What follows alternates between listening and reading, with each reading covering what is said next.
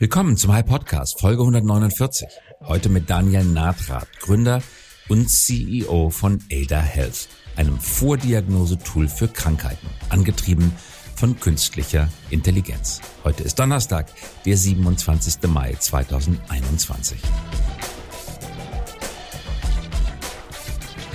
Unser Thema heute. Wie kann künstliche Intelligenz dabei helfen, Krankheiten früh zu erkennen, Leben zu retten und dem Gesundheitssystem unnötige Kosten zu ersparen? Ärzte verbringen heute einen erklecklichen Teil ihrer Zeit damit, Patienten die Krankheiten auszureden, die sie sich nach dem Googlen im Netz zusammengelesen haben und stattdessen professionelle Diagnosen zu stellen. Gibt es einen besseren Weg als Googlen, Symptome selbst richtig einzuordnen und auszuwerten? Das fragten sich Daniel Natrat und seine Mitgründer. Herausgekommen ist Ada Health, gegründet 2011 in Berlin, heute ein Navigator durch 10.000 Krankheitsbilder und mehr als 12.000 Symptome, mit 10 Millionen Nutzern und 20 Millionen Symptombewertungen. Eine Folge über die Chancen KI-basierter Medizin und die Irrungen und Wirrungen gefährlichen Halbwissens aus dem Netz.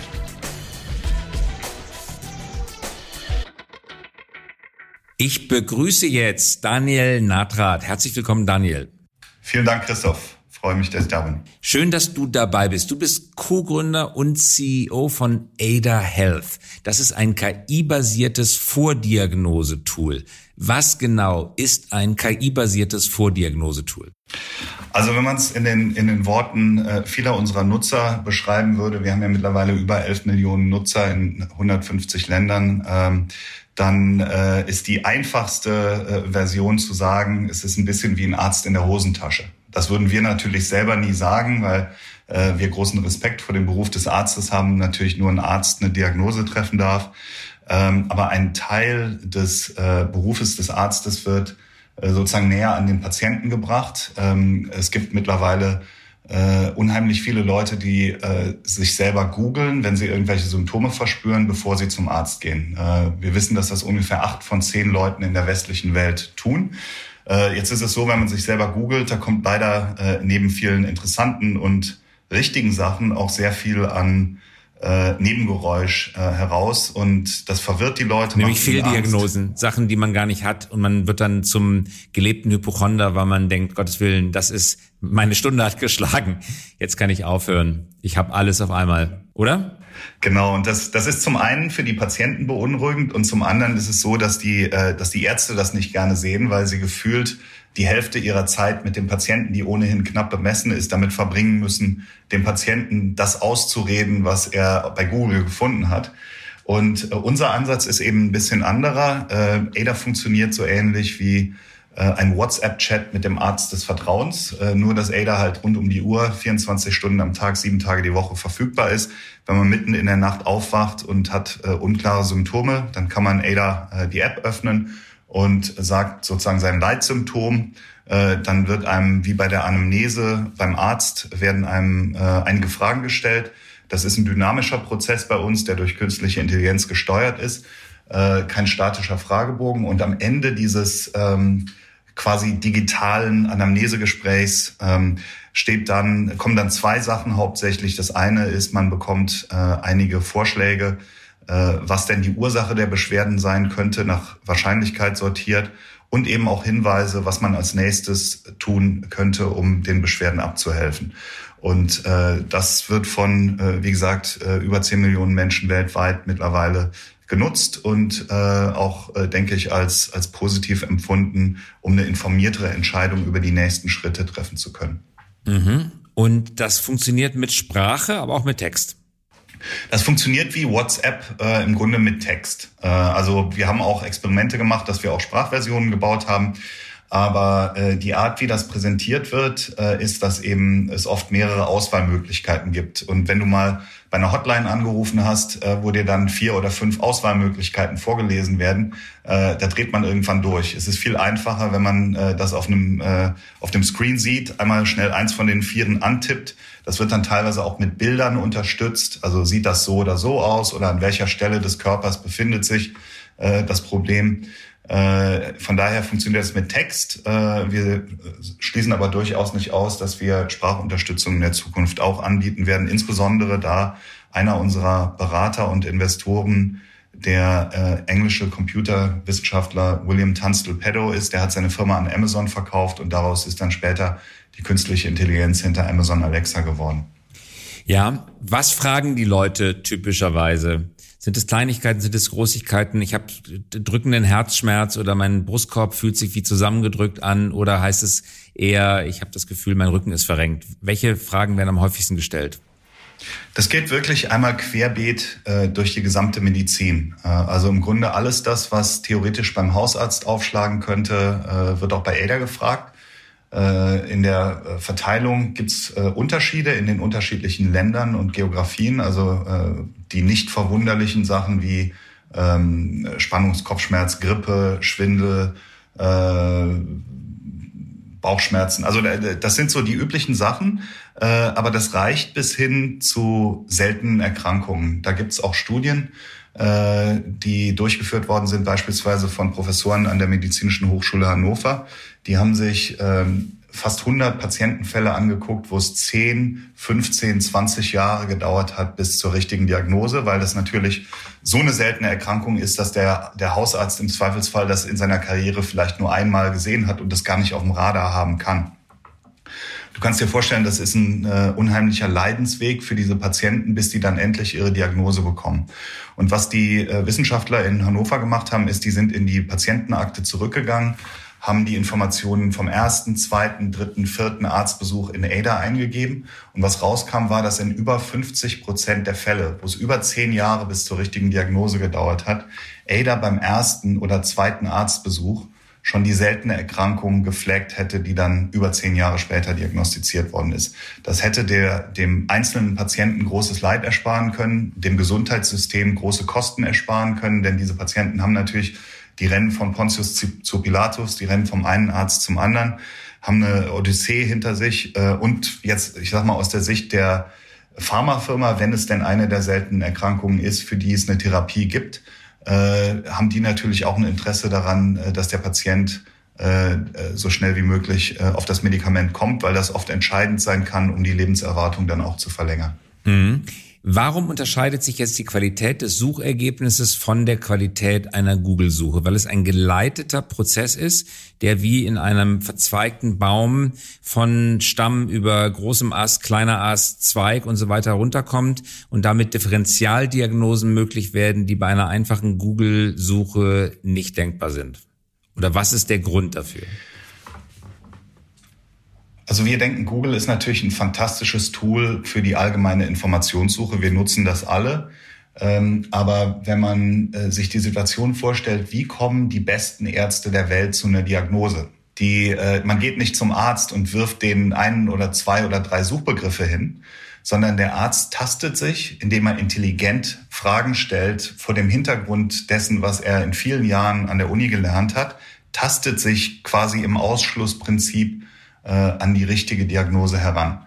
Meine, meine Mitgründer sind beide ähm, Neuroscientists, also ähm, Wissenschaftler äh, und Ärzte.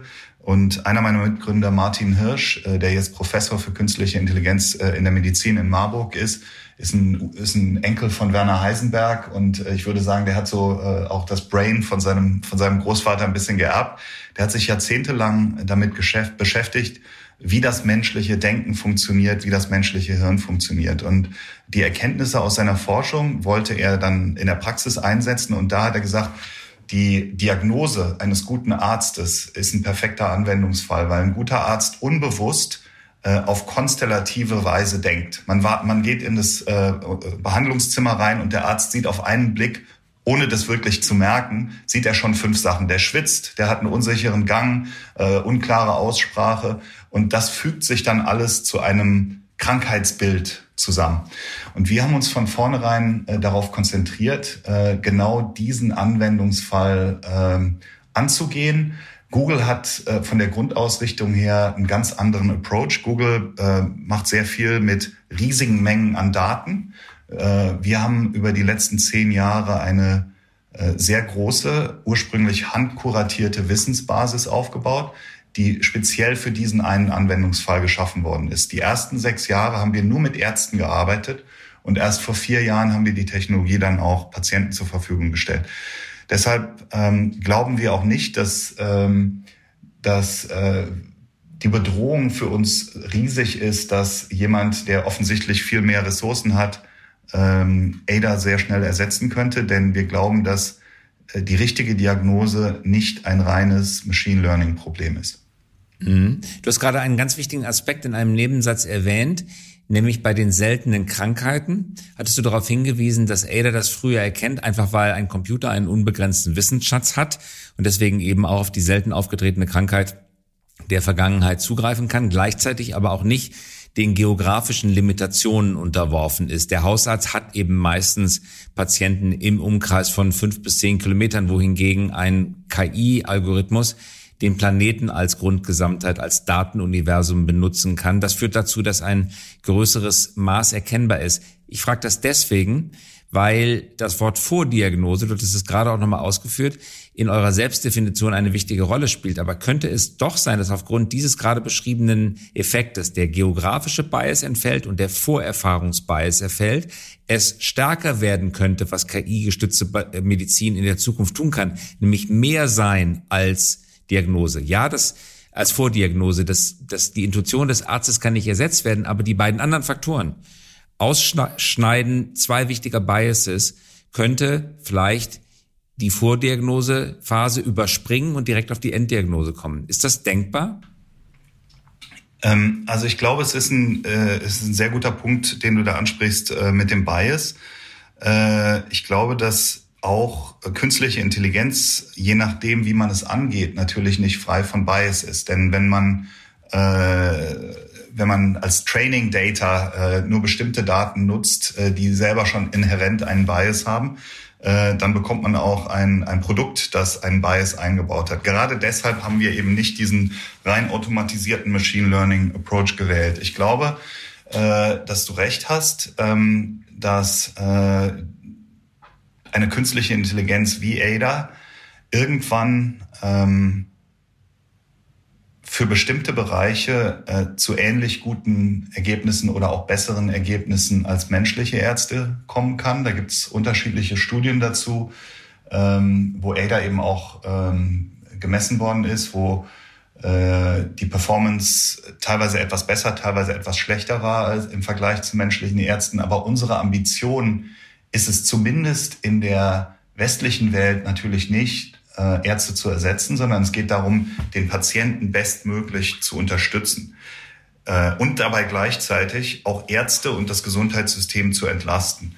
Ähm, wenn man durch diese Unterstützung jetzt tatsächlich auch einige Arztbesuche, die selbst die Ärzte gar nicht wollen, schon einsparen kann oder effizienter gestalten kann, dann ist das, glaube ich, im Interesse von allen.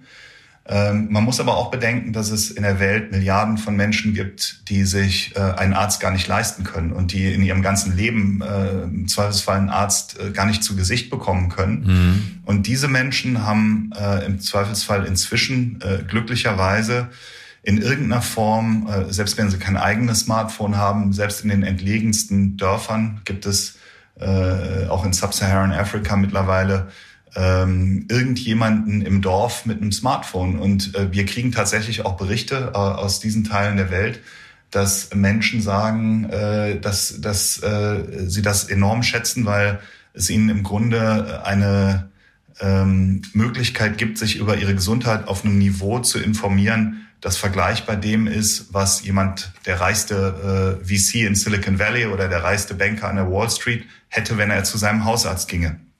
Und das ist auch was, was, was uns sehr antreibt. Wir arbeiten zu dem Zweck auch äh, mit äh, einigen NGOs und Stiftungen zusammen, wie mit der Bill Melinda Gates Foundation, wie mit der Botner Stiftung aus der Schweiz und auch mit der Rockefeller Foundation. Und äh, das ist was, was uns sehr am Herzen liegt, eben dadurch auch so ein, bis zu einem gewissen Grad eine Demokratisierung des Zugangs zu äh, Gesundheitsversorgung zu ermöglichen.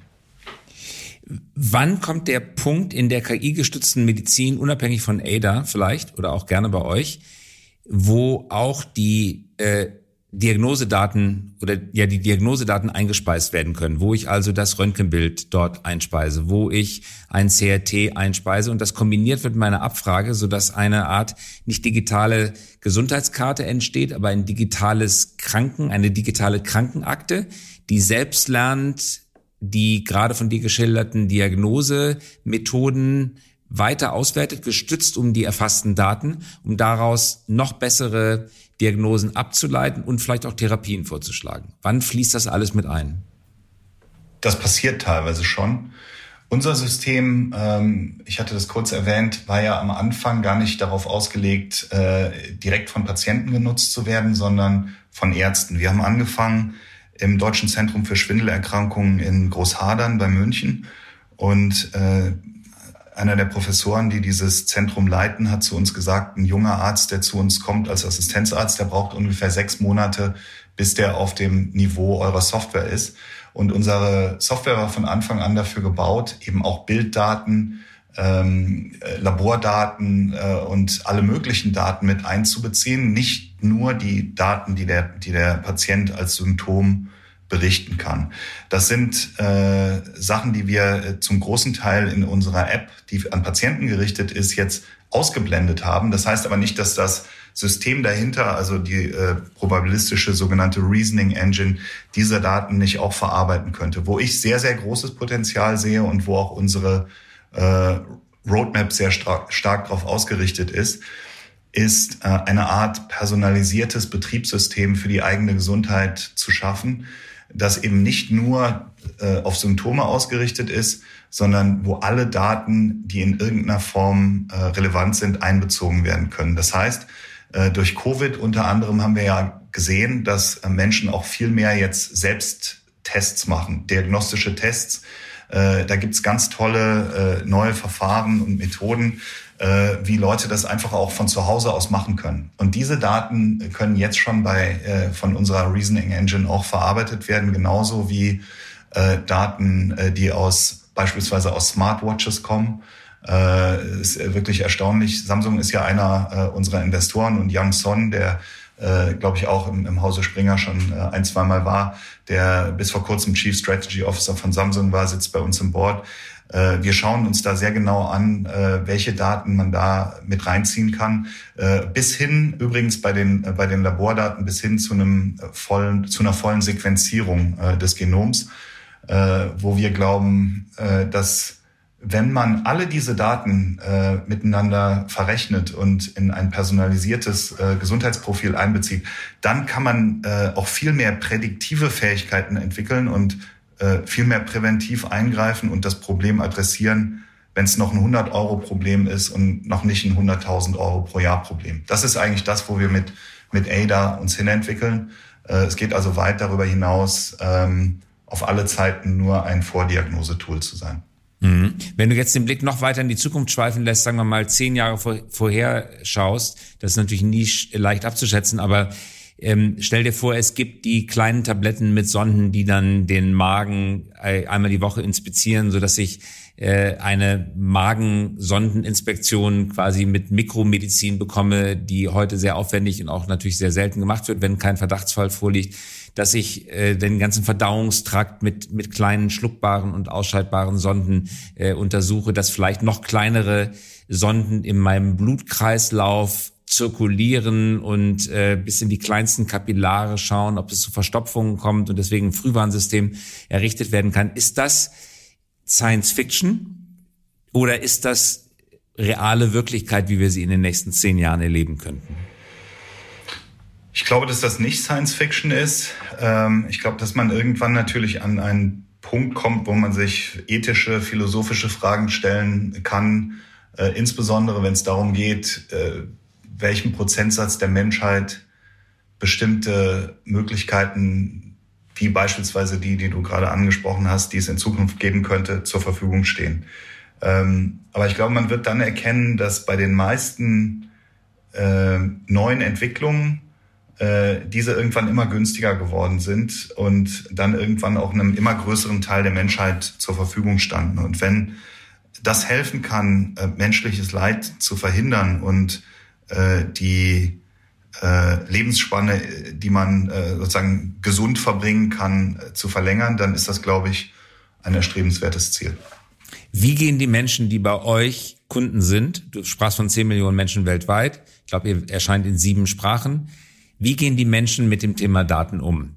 Äh, Datenschutz ist natürlich auch für euch ein äh, großes Thema. Auf der anderen Seite, Gesundheit ist das wichtigste Ziel in jedem Menschenleben. Äh, wie wägen die Menschen ab zwischen Gesundheit und Hoffnung auf eine bessere Gesundheit und schnellere Heilung durch eure Unterstützung versus Schutz der eigenen Daten?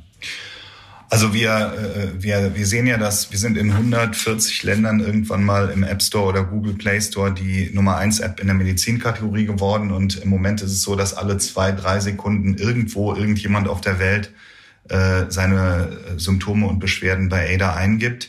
Äh, das würden die Menschen nicht tun, wenn sie nicht eben auch ein entsprechendes Vertrauen hätten, dass wir mit den Daten verantwortungsvoll umgehen. Äh, wir sind ja hier in Deutschland und dazu noch in Berlin äh, unterliegen wir, glaube ich, den, den kann man sagen, strengsten Datenschutzregelungen äh, in der ganzen Welt, äh, womit wir auch kein Problem haben, denn das entspricht sowieso äh, unserem Ethos. Aber wir sehen eigentlich nur in einem Land auf der ganzen Welt, dass Leute, die unser Produkt gar nicht nutzen, uns ein Ein-Sterne-Review im App Store geben. Lass raten, in Deutschland die, oder? Das ist in Deutschland. Das ist dann so, die Leute sagen, da soll man sich registrieren. Mache ich nicht. Die wollen ja nur meine Daten, damit sie dann später mit meinen Organen handeln können. Also das ist ungelogen. Das habe ich auch schon, das stand auch schon in Zuschriften. Und ein Stern. Und das, das passiert nur in einem Land. Das ist in Deutschland. Wir, wir sind mittlerweile weltweit äh, die Medizin-App mit den meisten Fünf-Sterne-Bewertungen aller Zeiten nach knapp vier Jahren. Äh, und Durchschnittswert halt, ist wie hoch bei euch?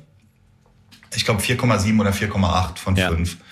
Ähm, äh, und ja, also äh, ich glaube, ohne diese, äh, ohne diese Freunde aus Deutschland, die uns diese Ein-Sterne-Bewertungen geben, weil sie sich registrieren sollen, äh, wäre es wahrscheinlich äh, 4,9. Ich spüre, hör so ein bisschen raus, dass du ganz schön genervt bist von dem Thema, oder?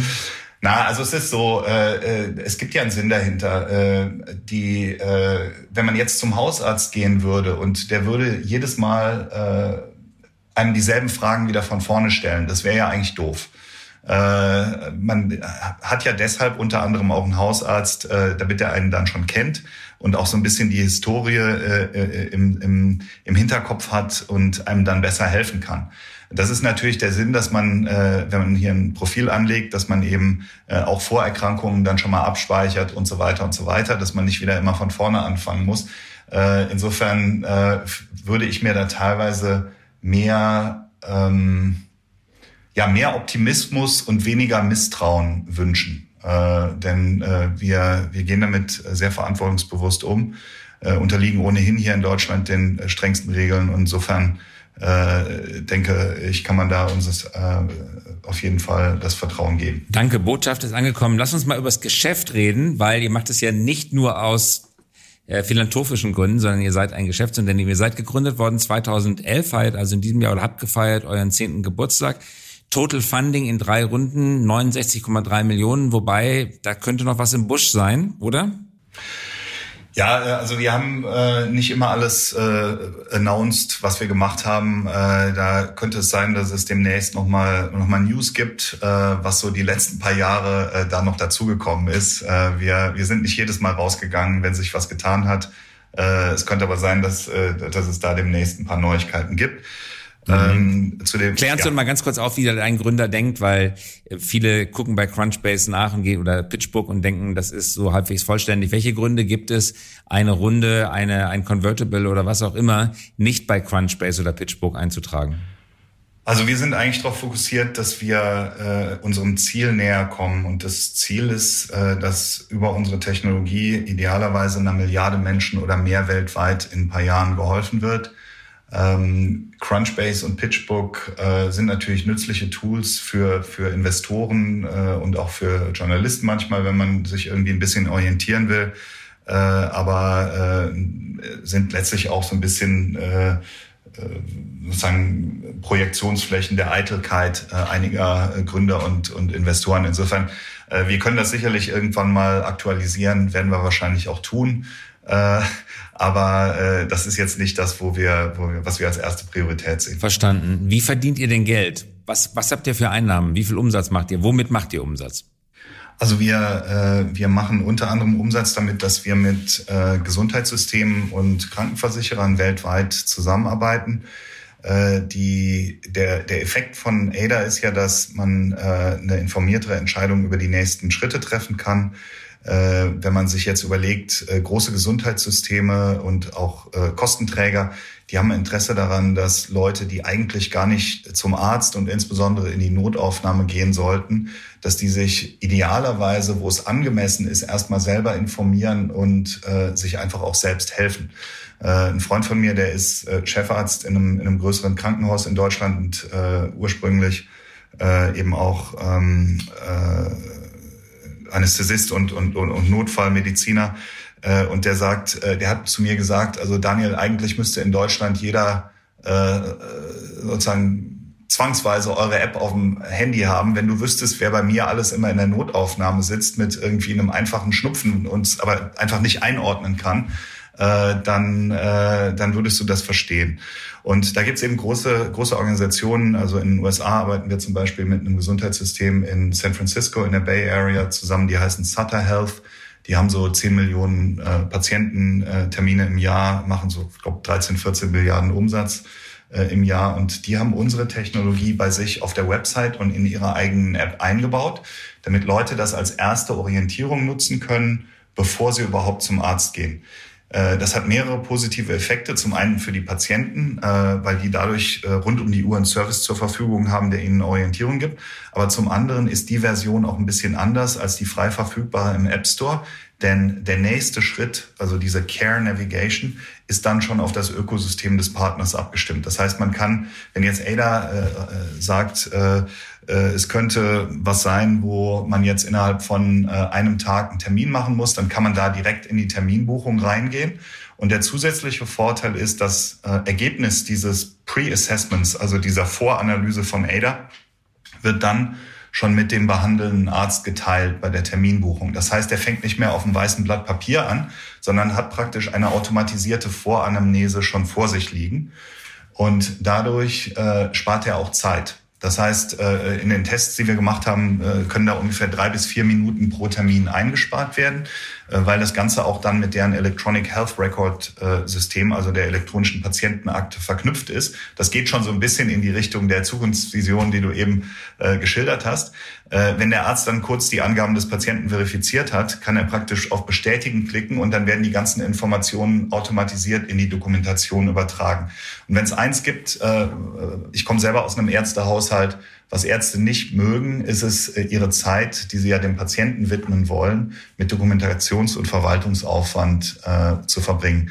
Insofern wird das auch sehr positiv aufgenommen und der Chief Medical Officer von Sutter Health, der selber noch praktiziert, ein, zwei Tage die Woche, der hat zu mir gesagt, dass er schon mehrere Patienten hatte, wo er weiß, dass ihnen das das Leben gerettet hat, weil er gesagt hat, diese Patienten haben zu mir gesagt, wir wären gar nicht ins Krankenhaus gekommen, wenn wir nicht diese, diese Software genutzt hätten, die ihr uns da angeboten habt. Und die zahlen dann Geld an euch, nicht die Patienten, aber die Gesundheitsorganisationen zahlen Geld an euch. Es ist eigentlich ein B2C2B-Geschäft. Also der Kunde Richtig. ist der, also der Nutzer ist nicht der Kunde, sondern der Kunde ist eine Organisation, die Geld damit sparen kann, dass die Menschen weniger Aufwand verursachen für Diagnosen durch das Ausscheiden von Fehldiagnosen oder unnötigen Diagnosen und aber auch durch das Erkennen, frühzeitige Erkennen wirklich ernster Erkrankungen, wie du es gerade in dem Beispiel geschildert hast. Also die zahlen Geld dafür. Kannst du sagen, welche Dimension ihr Umsatz macht ungefähr?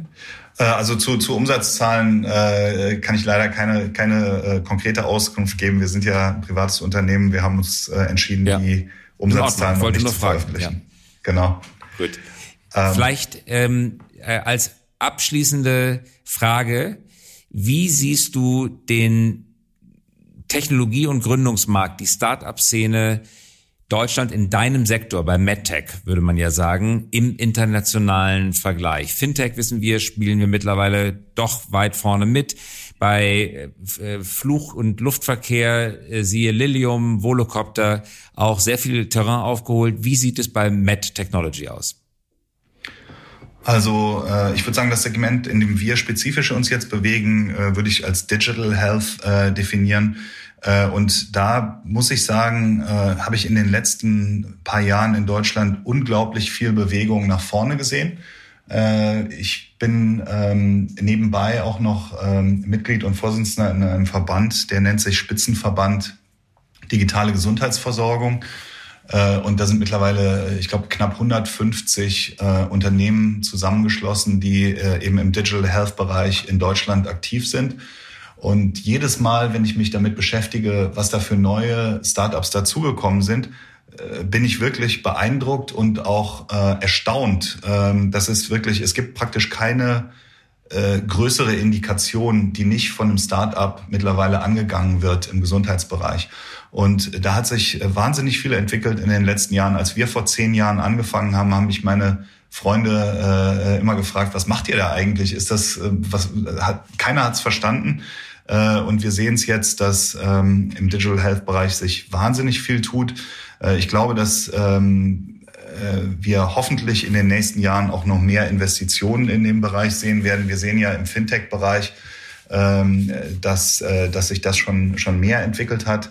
Wenn man sieht, was in den USA im Digital Health Bereich los ist, dann äh, denke ich, dass das in Deutschland äh, dass wir in dem, in dem Punkt noch etwas hinterher sind. Aber ich sehe, dass die Keimzelle da ist und dass es wirklich beeindruckende Gründer und beeindruckende junge Startups gibt, die mit Sicherheit ihren Weg machen werden in Deutschland. Das war eine optimistisch stimmende Zusammenfassung, ein guter Ausblick und ein wunderbares Schlusswort. Ich danke ganz herzlich, dass du dabei warst. Daniel Natrat, CEO und Co-Founder äh, von Ada Health. Vielen Dank, Christoph. Das war der High Podcast. Dieser Podcast erscheint jeden Donnerstagabend um 18 Uhr. Damit Sie keine Folge verpassen, abonnieren Sie uns gerne jetzt oder hinterlassen Sie ein Like, wenn es Ihnen gefallen hat. Eine Produktion der Axel Springer High GmbH, einer führenden Beratung für Strategie und Umsetzung neuer Geschäftsmodelle. We support leaders in turning their organizations into 21st century winners. Über Post freuen wir uns unter christoph.käse at high.co.